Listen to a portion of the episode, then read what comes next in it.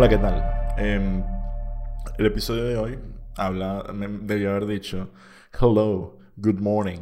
El episodio de hoy es sobre hablar inglés como, como latinoamericano, o español, o hispano. Yo creo que hispano es como que la, la expresión que mejor engloba todo, todo este peo que es el hablar español. Yo creo que, sin duda, una de las ideas con las que más me identificaba como inmigrante, y esto no solo lo he hablado, lo he hablado aquí, sino en otros podcasts, um, es esa frase que está de un autor romano en, en, Metal Gear 5, que dice que nosotros no habitamos una nación, sino un lenguaje. Y yo creo que eso, eso aplica demasiado en el caso de, de analizar la historia, de analizar las etnias, conflictos bélicos, es, es verdaderamente iluminador. Como que, wow, esto, esto de verdad tiene una base que a veces parece ser religiosa, a veces parece ser política, pero yo siento que si bien obviamente existe una base étnica en muchos conflictos, al final lo del lenguaje es algo increíble como de verdad nosotros habitamos un lenguaje. Y hay muchos estudios que dicen que, bueno, estudios y experiencias, que todo el mundo se comporta diferente de acuerdo a los lenguajes en los que se, se expresa. Y yo me acuerdo que yo tuve un profesor de, en primaria que el dicho decía que el español era para, para la literatura, el francés para el amor, el alemán para la ciencia y el inglés para los negocios. Qué huevo. Pero hay una parte de eso que que de verdad existe, ¿no? Como que una, una especie de tradición respecto a, al, lenguaje y a, su lugar en el, en el, mundo. Pero en particular yo creo que una de las, de las cosas más importantes que podemos hablar como hispanos es el, el aprender inglés y, y, el, y la experiencia que eso, que eso te genera y cómo te sirve de, de herramienta y que en muchos casos te da una, una ventaja absurda que, que parece hasta trampa a veces. Mi, mi, historia con el inglés, yo creo que yo siempre he tratado de tener una pronunciación buena, porque yo siento que eso es clave para, para comunicarte, para saber expresar tus ideas. Y, y yo siempre, yo, yo, no siempre sabía inglés, yo no nací hablando inglés, nací hablando español tampoco, pero lo aprendí a chiquito. Pero mi, mucha gente siempre me dice, Cristian, ¿cómo aprendiste inglés? Y, y, yo no es que me las eche, pero yo no aprendí con clases. Durante mucho tiempo decía, no, es que tuve una novia gringa. Porque cuando contaba, porque también era como una historia bastante... No, no, es una historia que no me siento orgulloso ni nada, sino que hay veces que es como que ladilla explicar mi tu historia de vida desconocido solo porque esperan que tu inglés va a sonar un poco más roto o porque asuman que eres gringo. Que no es el caso. Yo desde niño me han gustado muchísimo los videojuegos y los videojuegos en su mayor parte están en inglés. No hay, no hay opción de cambiarles el idioma. Y en mi casa había un diccionario que era, creo que era un diccionario Oxford y, era un diccionario inglés-español. Y básicamente yo lo que hacía era, mientras jugaba los videojuegos, había una palabra que no me sabía, la buscaba en el, en el diccionario y así iba aprendiendo. Y se, esto estamos hablando cuando yo tenía como que 10 años o menos que eso. Entonces también es una etapa en la que, a según a tu cerebro, se le hace mucho más fácil aprender idiomas. Y, y, ahí poco a poco fui aprendiendo y aprendiéndome las letras de las músicas de las, de, de las canciones que me gustaban, traduciéndolas. Y, y, ese fue el inicio. O sea, fue como que un compromiso con, con los medios que yo estaba, que yo estaba consumiendo. Y, y eso siempre me, me, me sirvió muchísimo. De hecho, yo le digo a la gente, yo nunca he tenido clases de inglés. Las únicas veces que yo he estado, tenido, he estado cerca de tener clases de inglés fue, me iban a escribir en un, en un curso de verano en un, en un, sitio que se llama el CBA en Caracas. Y cuando hice la prueba dijeron que, que, no tenía sentido que lo hiciera porque era como que para niños, pero para un espectro específico de saber inglés. Y, y me fue bien. Y fue como que no lo hice. Y luego en la universidad, en la Universidad Simón Bolívar, había una prueba que habían tres niveles de inglés que te los podías saltar.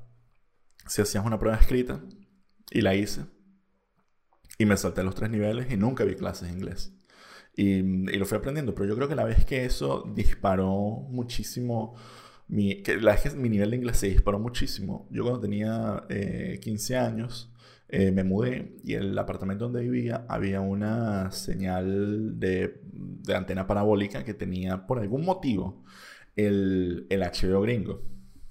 El HBO legit gringo que pasaban Los Sopranos estrenados, The Wire estrenado y un montón de películas que tardarían en llegar al cine y en Venezuela y que capaz ni llegarían. Esto es pre-internet. Y la única manera de yo ver esto era, era en inglés. Y, y tenía, el televisor tenía closed caption. Entonces tenía los subtítulos, pero los subtítulos estaban en inglés. Y yo recuerdo los primeros meses viendo películas como, como había una película de Tom Green que era una comedia y me acuerdo haberla visto y, yo casi que sufriendo, tratando de entender un poco los subtítulos, lo que decían, y poco a poco descifrando lo, lo, que era el lenguaje como tal, de acuerdo a las situaciones, a lo que fuera. Y al cabo de varios meses, I picked it up. Como que lo entendía, de verdad, de verdad lo entendía y estaba viendo cosas maduras como Fight Club, eh, ¿qué más pasé? Eh, The Truman Show, me acuerdo que fueron películas que eran, las vi gracias a que estaban ahí. Todos Los Sopranos, The Wire, Oz, cosas que definitivamente capaz un niño de 15 años tendría que estar viendo, pero wow, increíble. Y en particular eran cosas que me gustaban muchísimo más que, que, cualquier, que cualquier mierda que estuviera en televisión nacional, por supuesto. Y también era el lenguaje original y era... Y, y ahí fue creo que un momento donde más despegó despegó mi capacidad de, de hablar inglés. Antes de eso sí, había, yo veía, mucho, veía muchas películas que tenían los subtítulos en español, pero al tener la película en inglés y los subtítulos en inglés, fue casi que aprender el idioma. Y, y de ahí siempre trabajar la pronunciación. Es algo que hice durante mucho tiempo y que eventualmente se volvió completamente natural. Y bueno, I speak English. That's, that's the story. Y mm, creo que de ahí en adelante esto ya estamos hablando como mi adolescencia, para mí existía, el inglés era un escape, era como que otro, otro mundo, era un sitio ficticio, era, era un no Venezuela. Y no voy a mentir, yo sentía una especie de, no de desprecio al español, pero sí era como que yo buscaba sentirme más cómodo, yo buscaba como que emigrar lingüísticamente cuando era un adolescente. Y, y nada, creo que eso fue parte de, de, mi psicología diciendo no quiero estar en Venezuela, no quiero vivir aquí, no me siento identificado con su literatura, con la gente, con la política, con la historia. Y, y bueno, era como que, ¿qué huevo esta mierda? No me gusta el cine de acá, era como que de verdad yo quería emigrar. Y, y bueno, se me cumplió mi deseo y, mm, y, emigré. Y llegué a España, donde en teoría se habla español, que es el mismo idioma que, que yo sabía hablar. Y cuando yo llegué a España me di cuenta de varias cosas. Primero, era como que tuve que verdaderamente reinventar mi humor. Tipo, aquí hay gente que entiende el sarcasmo, pero los catalanes no son muy de humor sarcástico. Entonces, una de las primeras frases que yo aprendí a, a decir, que decía bastante a menudo, era, te estoy tomando el pelo, o estoy de broma, para que entendieran que, bueno, que está echando un chistecito. Poco a poco fui como que reinventando un poco mi humor y, y me di cuenta que, bueno, que tampoco era, que si bien yo tenía un pasaporte español, yo seguía siendo venezolano. Y hay una parte de mí que cuando me explicaba en este, este acento del, del shit campeador, cuando trataba de comunicarme, tratando de ocultar mi acento, que lo hice muy poco, pero algunas veces lo hacía, me sentía atado a expresiones que no sentía que fueran las que me nacían en el español. Cosa que no pasa en inglés. Yo cuando hablo inglés siento que me puedo expresar igual de bien, pero obviamente como que una carga creo que... A mí hay gente que me ha dicho que cuando me escuchan hablar, piensan que soy como de californiano. Me imagino porque de ahí es donde hay picked up como que la base de, de mi inglés, de Hollywood. Obviamente no suena como un neoyorquino, pero es algo que también siento que se me pega un poco si estoy hablando con gente americana.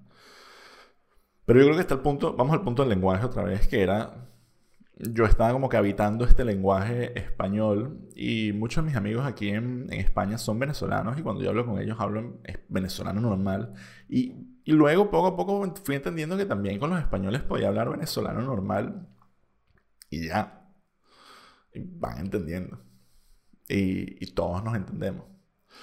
Pero a nivel de las cosas que yo iba creando, escribía mucho en inglés, hacía guiones en inglés, hacía cosas en inglés y y había una parte de mí, tenía un, tuve un momento que tuve un canal de YouTube en inglés, pero una parte de mí, y trabajo en inglés, de hecho yo hoy en día trabajo en Twitter y, y todas mis comunicaciones son en inglés. O sea, mi vida, ocho horas al día son en inglés completamente, más los libros que sigo leyendo. Pero yo creo que fue hace cuatro o cinco años que no siento que es que tuve una crisis de identidad pero me di cuenta que gran parte del problema, porque no hay más cosas en español, es porque gente como yo no está haciendo. Ojo, cuando digo gente como yo, no es como que Christian le iba a resolver el problema de, de, que la gente se siente huérfana cuando, cuando busca contenido en inglés, eh, pero en español. Pero una parte sí. Yo, los autores que conocía escribían en inglés. Las películas que veía estaban en inglés. Los podcasts que escuchaba estaban en inglés la comedia que escuchaba está en inglés, pero poco a poco fui diciendo, debe haber gente haciendo vainas buenas, solo que no son tan famosos. Y efectivamente mucha gente partiéndolas en español, que me hace reír en español, hay películas buenas en español, y un poco, y uno no es que se tenga que quitar ese mojón mental, pero uno tiene que aprender a conseguir esa nación que uno dejó atrás y retomarla y conquistarla un poco. Es decir, mira, esta es la parte del lenguaje que no ha conquistado estos escenarios y estamos aquí para, para conquistarlos.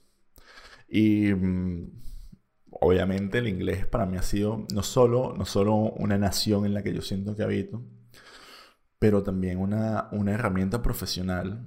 Porque si tú quieres aprender a ser programador, ingeniero, tú tienes que saber inglés.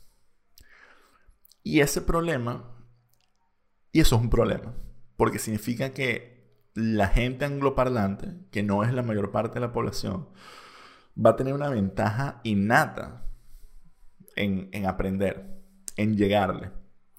Y en parte a veces yo siento que también soy un poco responsable de eso. Entonces cuando yo hablo de cosas de tecnología, me gusta decirlas en, a veces me gusta más decirla en español y por eso mi cuenta de Twitter está en español. Y, por eso cuando digo ciertas cosas, siento que prefiero hacerlas en español aunque se me haría más fácil en inglés. Y es una regla que a veces la rompo, a veces la sigo. Pero lentamente en los últimos dos años he tratado de más y más aplicarla. Y yo he dado cursos de React en español, cursos de otras herramientas de web development en español. He participado en, en, temas de tutoría con gente hispanoparlante y para mí siempre ha sido como que algo muy importante que mira, el hecho de que tú no sepas esto, hay que saberlo, hay que aprender inglés. Pero si tú no lo sabes, poco a poco podemos construir un universo donde no es una locura que tú aprendas a programar sin saber inglés. Todavía lo es y lo hacer por muchísimo tiempo y capaz siempre sea así. La, la ventaja real siempre sea así, pero coño, sabroso es que tú puedas hablar como te nace y que no todo sea a través de, un context switching todo raro. Porque también estos son espacios que nosotros, que nosotros abandonamos y que es como emigrar, es, irte y es, y es, no darte cuenta que existe una gran cantidad de, de, hispanos haciendo cosas buenísimas que tú no estás dispuesto a darle, a darle una oportunidad música increíble como la que hace, la que hacía Soda Stereo, como la que hace Gustavo Santoalla, grandes bandas y, solistas que, bueno, que hacen, hacen cosas muy buenas, que no tienen nada que enviarle a, cualquier vaina hecha, hecha en inglés.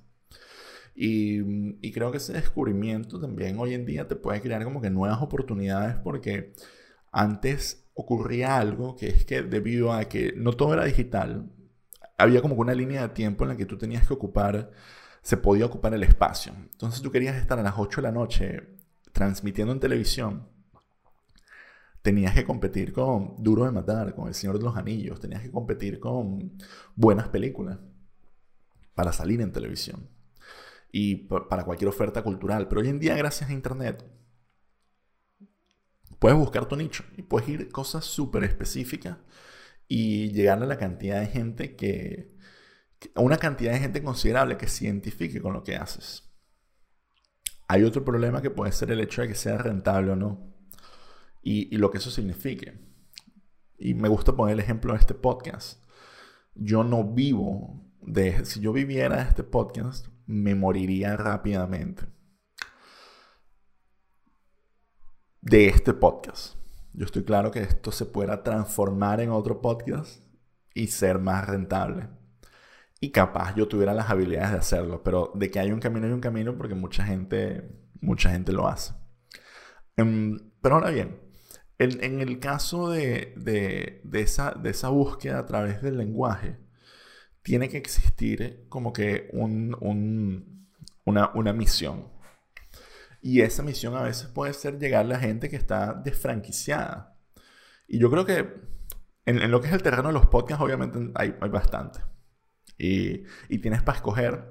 Y hay algo muy bonito de que no sean podcasts de millones de personas, que que en realidad cuando a mí la gente me escribe y me dice, ven a Cristian, me gusta burda tu podcast, eh, me impresionan y lo agradezco. El otro día estaba en un restaurante eh, con Andrea y Sofía y nos conseguimos un amigo de ella y el bicho me dice, coño, buenísimo tu podcast. Y fue como que mierda, que gracias y que bola.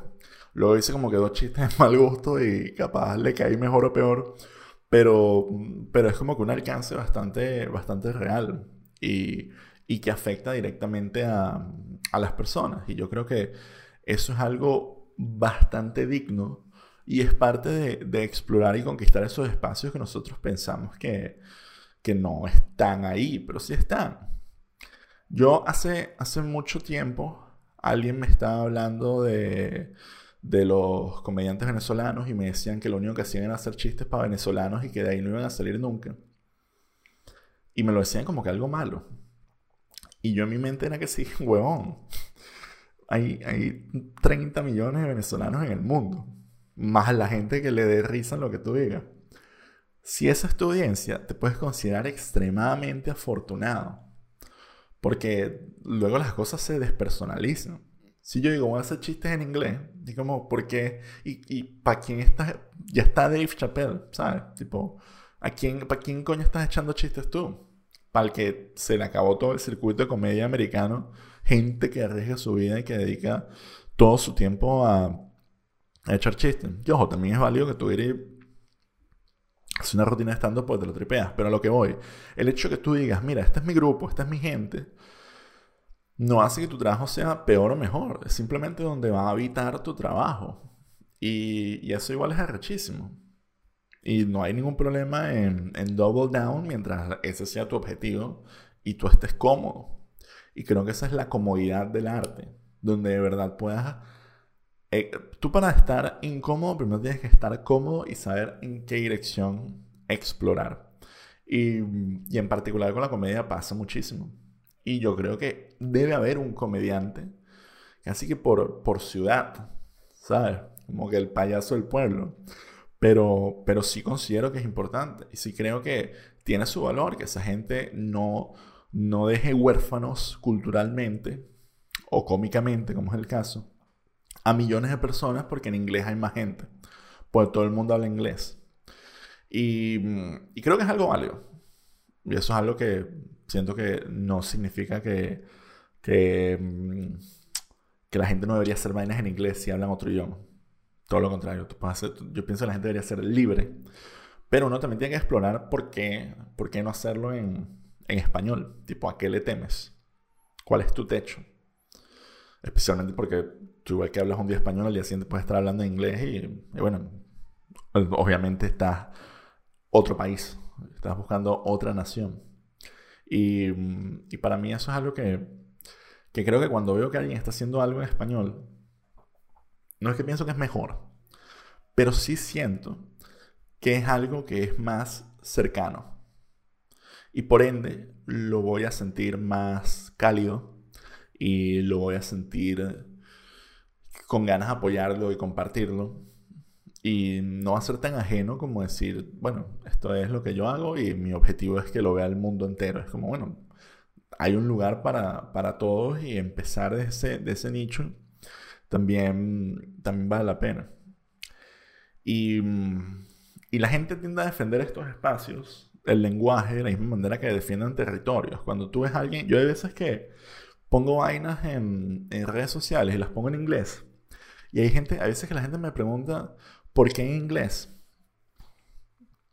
Y a mí es como, porque lo pensé en inglés, no lo entendiste. Y entiendo, al menos yo decido interpretarlo como que eso es que están perdiendo una parte de su territorio.